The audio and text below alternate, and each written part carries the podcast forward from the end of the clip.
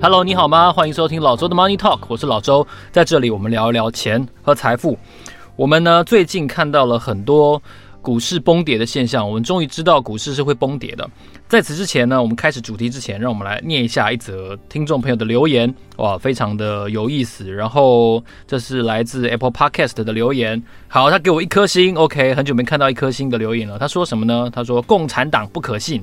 好，共产党，他说相信共产党哦，很凄惨的惨，相信共产党走进火葬场，共产党政治高于经济，为了政权，就算人民吃草也会感谢共产党。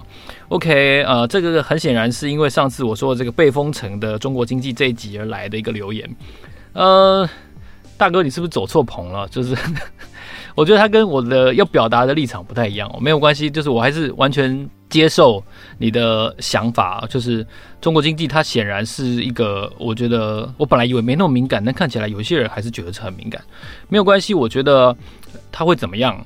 呃，也许是中国大陆自己的事情，但是以我们跟中国大陆的经济的依存度来说的话，我相信可能我们也会一定程度的受到一些波及。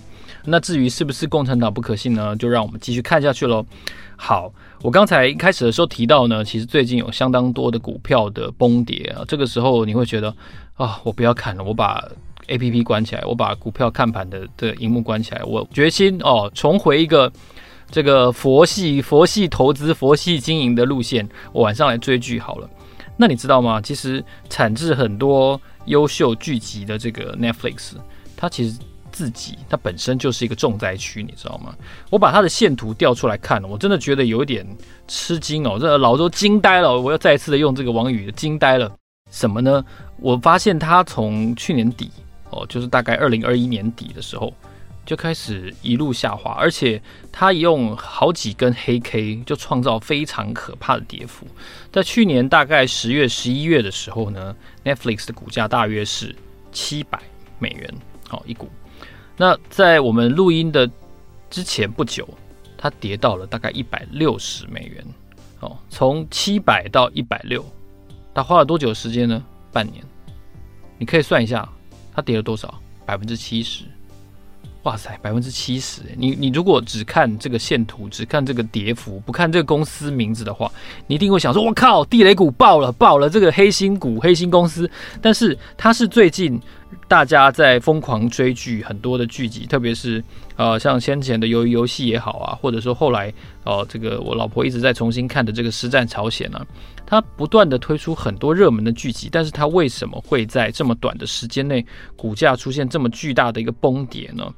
首先，我必须直说，我觉得其实我个人认为，长期来说，Netflix 还是一个非常非常出色的企业。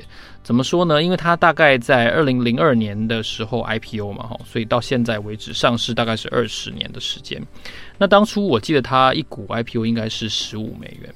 好，那它曾经分拆过两次，一次一拆二，然后呢，前两年还有一次一拆七，所以。拆完两股之后，两股又拆成七股，所以这样相当于一股拆成十四股。好，那如果你把一百六十哦乘以十四，然后再回推回去当初的这个一股十五美元的话，如果你从当初它 IPO 买到现在，还是有一百多倍的涨幅，一百多倍的回报，是一百多倍哦，不是一百多趴哦，所以。还是远远超过同期的标普五百指数嘛？哈，虽然确实它的大部分的报酬已经被哦抹平了，已经已经消失了，但是最近这五年了，就是大概从二零一七年开始，Netflix 涨的这个曲线才开始变得非常的陡峭，所以其实它前几年，特别是最初的那个十年，然后接下来的第一个五年，它都不是非常非常。大规模上涨的一个形态，是到最近这五年它的一些成功才被追捧，所以我们也必须理清，就是长期而言，Netflix 还是为它的早期的投资人创造了非常可观的回报哦，这是一个还是要肯定它的一个重点。好，那第二个重点呢，就是说，其实 Netflix 呢，它的一个飞轮效应呢，在最近碰到了一个很大的问题。什么问题呢？就是它的新增订户开始不再像以往这样大幅的增加了。最近这一季呢，它的新增订户其实是衰退了二十万户，就在这一季里面，它减少了二十万户，也不是很多，不是像外界这样子以为的大幅的衰退。不过，我认为外界对它早期的期待实在太高了。大家当初对它的认为应该是说，哦，这一季它预期市场预期要增加两百五十万新增订户单季。但是它实际上缴出来的是负二十万户，所以这个市场的预期就差太多了啊、哦！这个对照未来哦，我们后来看到的，包括 Costco 啊，包括 Target 的一些财报，我觉得当然那有另外一个结合的解读了。但是单纯以 Netflix 来说的话，我觉得它的订户的这个脚步哦，它成长的脚步看起来有点蹒跚哦。确实是大家对他开始失去信心的一个迹象，那这也造成他从去年下半年以来非常严重的一个下跌。那为什么会有这样的下跌呢？到底它出了一个什么样的问题呢？其实我上网去找了一下，其实美国新闻 US News 呢，在去年底的时候有做过一个排行哦，这个排行就是说现在美国。哦，最大的几家平台到底他们的这个付费的方案，然后他们使用的装置上限到底是怎么样？他做了一个大规模的评比。那果不其然呢，其实第一名还是 Netflix 拿下哦。它在涨价之后，月租费是九点九九嘛，哈。然后前三名除了 Netflix 外都是没有广告的，包括像 Amazon Prime Video，然后呢像 Disney Plus。哦，果然。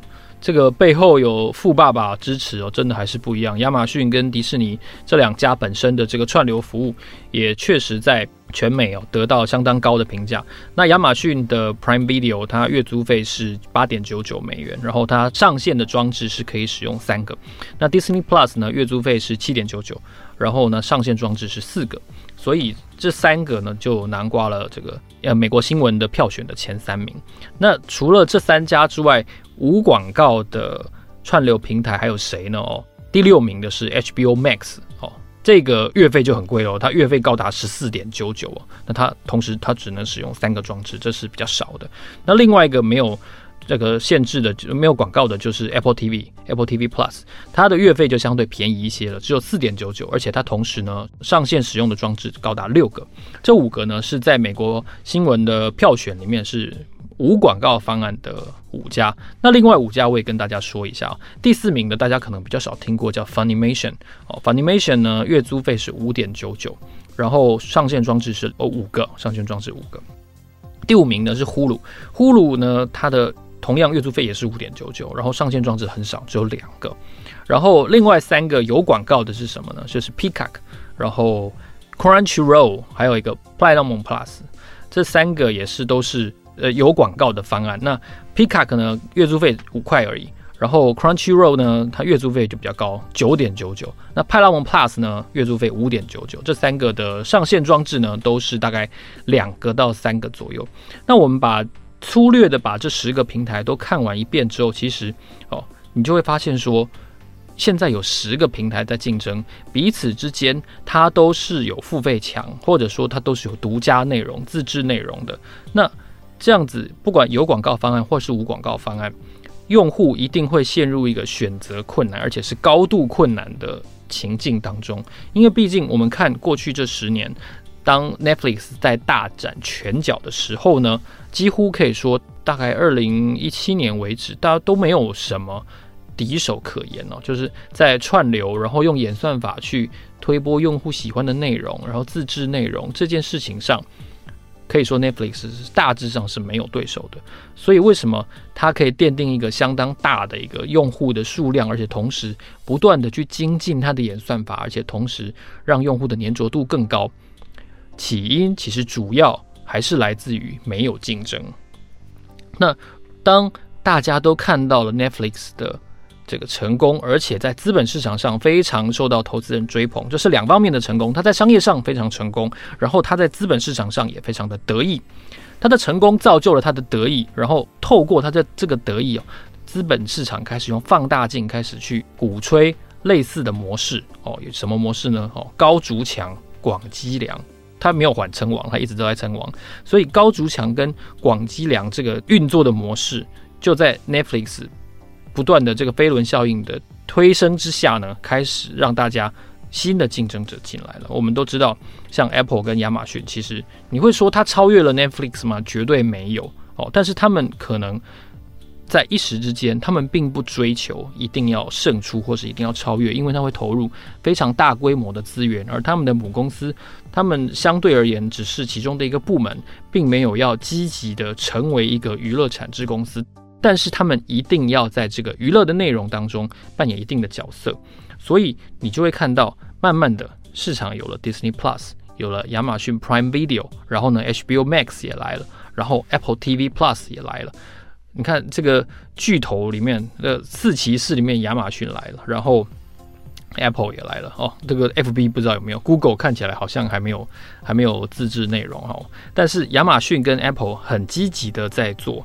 娱乐方面的事情，所以 Netflix 碰到了一个问题，以往是没有竞争的，那现在有了，那要怎么办呢？Netflix 的一个解方是，其中之一呢，是他准备要抓寄生账号，哦，他希望能够把这个目前两亿多的这个用户当中呢，就是说跟这两亿个共用内容账号的这个新的用户。把它这个现金流给它逼出来，所以先前 Netflix 公告说，如果用户接下来要替这个账号新增不同居住地的子账号的时候呢，他可能会被额外收二点九九的费用美元哦，二点九九美元。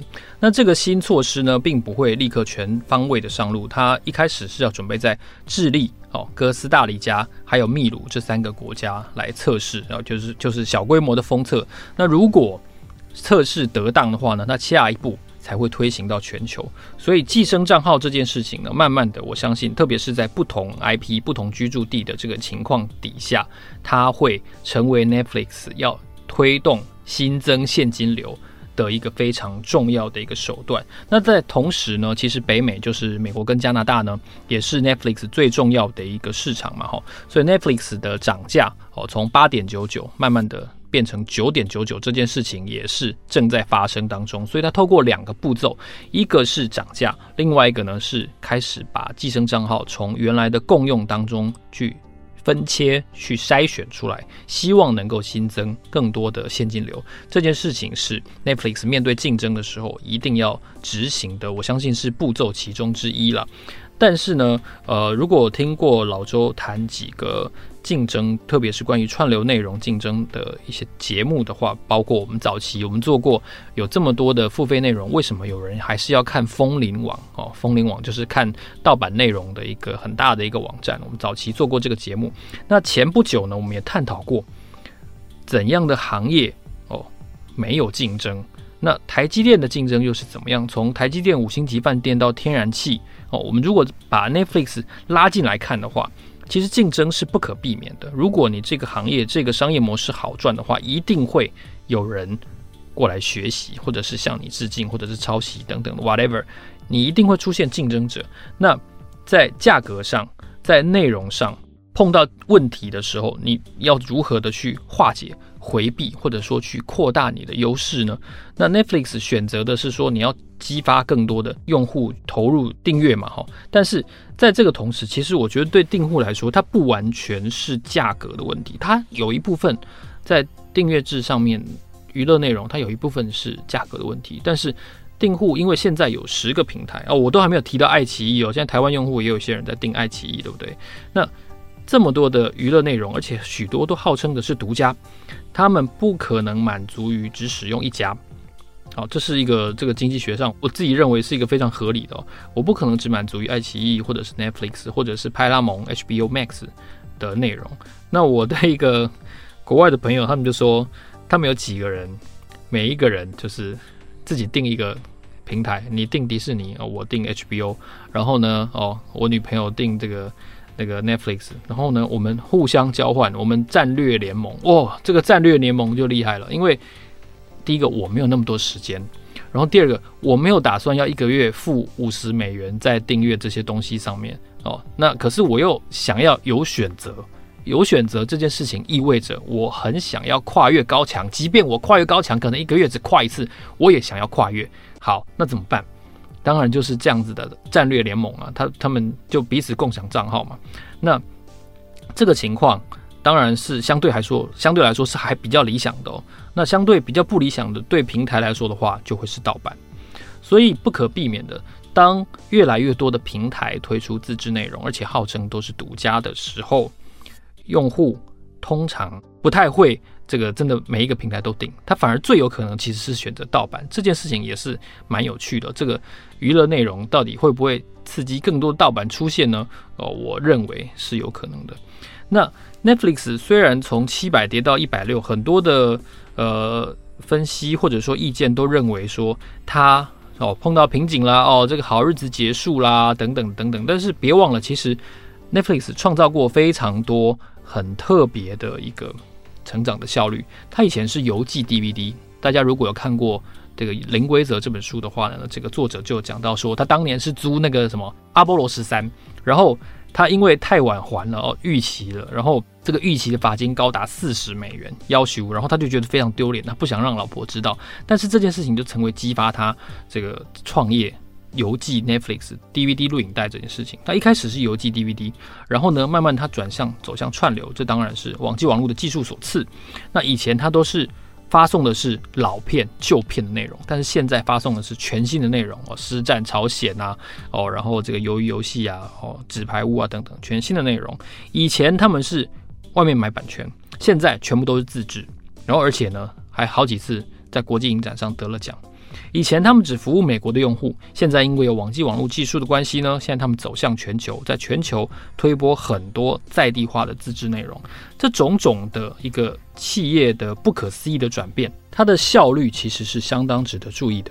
我们讲比较个体、比较微观的层面哦，Netflix 它的 DNA 真的很特别，因为我们回忆一下，他在《零规则》的书中呢，这个创办人有讲到，他说很多的。公司都有零佣金的制度，但 Netflix 没有。如果你觉得这笔钱很重要，而且没有它，公司会接下来会出现一些问题的话，那你不用报备你的上司，你可以直接花这笔钱。哦，这在书中有一个买大尺寸电视、平面电视的这个非常精彩的例子哦。那还有一个特殊就是说，它没有特休的上限。很多公司就是说啊，依照劳基法哦，这个满一年七天哦等等的，但是在 Netflix 呢，没有这件事情。哦，因为有一些人会不敢用完，其实在，在在东方是很常见的，就是你不敢把特休上限用完，但 Netflix 没有这件事情。那还有，他有一句名言哦，就是说在 Netflix，平庸的员工只会领到资遣费，他们要的是超级巨星，他们要的是一支职业球队，他们不要公司像家人，他们说没有 We are family 这件事情，No No，We are not family，我们是要来打球，我们是要来哦打全垒打的。这件事情就让我印象非常深。那这样子的一个嗯效率至上、精英至上的文化，我觉得也造就了 Netflix 很多创新的决策。那也一直推着它在串流、在娱乐这件事情上走到今天，而且成为了世界级的巨头。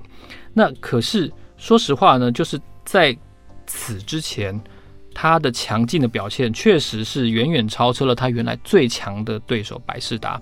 大家回顾一下，在在二十年前的时候，那个时候百事达还是世界级的巨人，号称百分之七十的美国人只要开车十分钟，他的车程距离以内一定有一家百事达。哦，那是那个实体为王，Walmart 就是天下无敌哦，这个这个的时代，所以那个时候百事达本来哦，Netflix 说你来并购我好不好？我们五千万，好、哦。然后那个那那个我还记得在看书的时候就就有写到，就是说那个时候百事达的那个那个董事长就听到哈哈哈哈哈哈，怎么可能不可能？然后当场就把他打枪了，然后然后。这个 Hastings 就非常的沮丧，他们认为说大概百事达可能只想出五百万，他觉得我们只只想出五百万。然后他还讲了一句很好笑的话，他就说：“哦，我还能想象，就是全世界百事达六万名员工听到我们的报价的时候，一起哈哈大笑的那个非常丢脸的那个情况。所以他们就好像这个败军之将一样哦，夹着尾巴逃离了那个百事达大楼，然后就非常狼狈的回到公司。他们觉得他们永远都不可能打败百事达，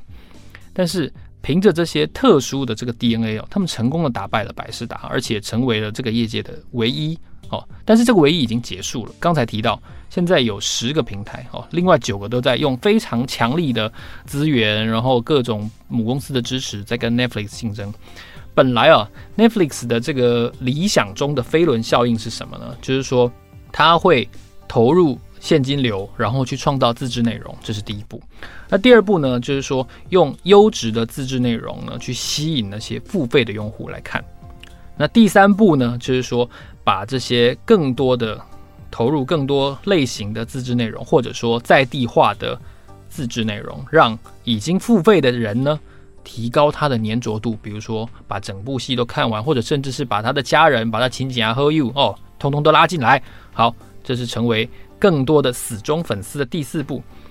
那第四步呢，到了什么？就是说有了更多死忠的用户，甚至是口碑和网络上的好评。然后呢，我们有了更强劲的现金流啊！最重要，完成这个飞轮效应的第四步，就是更多的现金流涌入了之后呢，我就可以同时在资本市场上宣扬自己的成就，同时把这些额外的现金流继续去投入，创造更高的这个收益。比如说，第一个涨价啦，我刚才提到的每个月费的涨价，然后第二个，更多的自制内容会出现，这是他理想中的飞轮效应。但是我们也必须说，在这么多的平台出现，然后在后疫情时代造成的大通膨影响之下，我想对于娱乐哦，对于这样子的非必需消费，很可能会在 Netflix 的这个收缩的限制之下出现一些调整。那刚才的飞轮效应会在哪一步碰到问题呢？哦，就是第三步。第三步是什么呢？就是可能不会有那么多的新增订户了。那订户即使是付费，它的流失程度可能会变高。或者说，它也不再满足于只有看 Netflix 独家的内容了哦。这反映在我们最新一季 Netflix 的财报里面，其实看得到这个趋势。也就是说，哦，订户不但没有新增，反而还流失哦。Netflix 对此采用的策略，刚才提到了，第一个是涨价嘛，然后第二个，它是希望去清除那些寄生账号嘛。但是凡此种种，也都反映了整个飞轮效应实际上开始缺了一角。这个飞轮转动的不再那么顺利了，但是反观其他的竞争者，他们的飞轮效应正在从无到有，正在从零到一。或许他们没有办法像过去十年、十五年 Netflix 运转的那么顺利、那么威猛，然后称霸整个资本市场，但是他们从无到有这件事情，我相信一定程度上可以为他们在资本市场的表现，还有为他们在企业商业上的成就，可以加分不少。因为 Netflix 是从高峰往下走，但是其他家，比如说 Apple，比如说亚马逊的 Prime Video，他们却是用同样的方程式从底部往上走，两者反映对于投资人的那个心理的催化力量应该是完全不一样的哦。所以从优秀到一大堆人跟你一样优秀，这可能是 Netflix 接下来要面对的挑战。好，但不管如何。我相信 Netflix 它还是一个很出色的企业，只是它接下来会看到很多人跟他一样的出色。这个时候，投资人会怎么选择呢？他要怎么告诉市场、告诉他的订户，我们更好？这是 Hastings 要回应的挑战。如果你喜欢这期节目的话呢，欢迎你在 First Story 的 APP，还有在 Apple Podcast 给我们按五颗星。然后呢，或者是你想要抖内我也非常的欢迎，因为我们需要实质上的支持。好，老周的 Money Talk，让我们下一集见，谢谢，拜拜。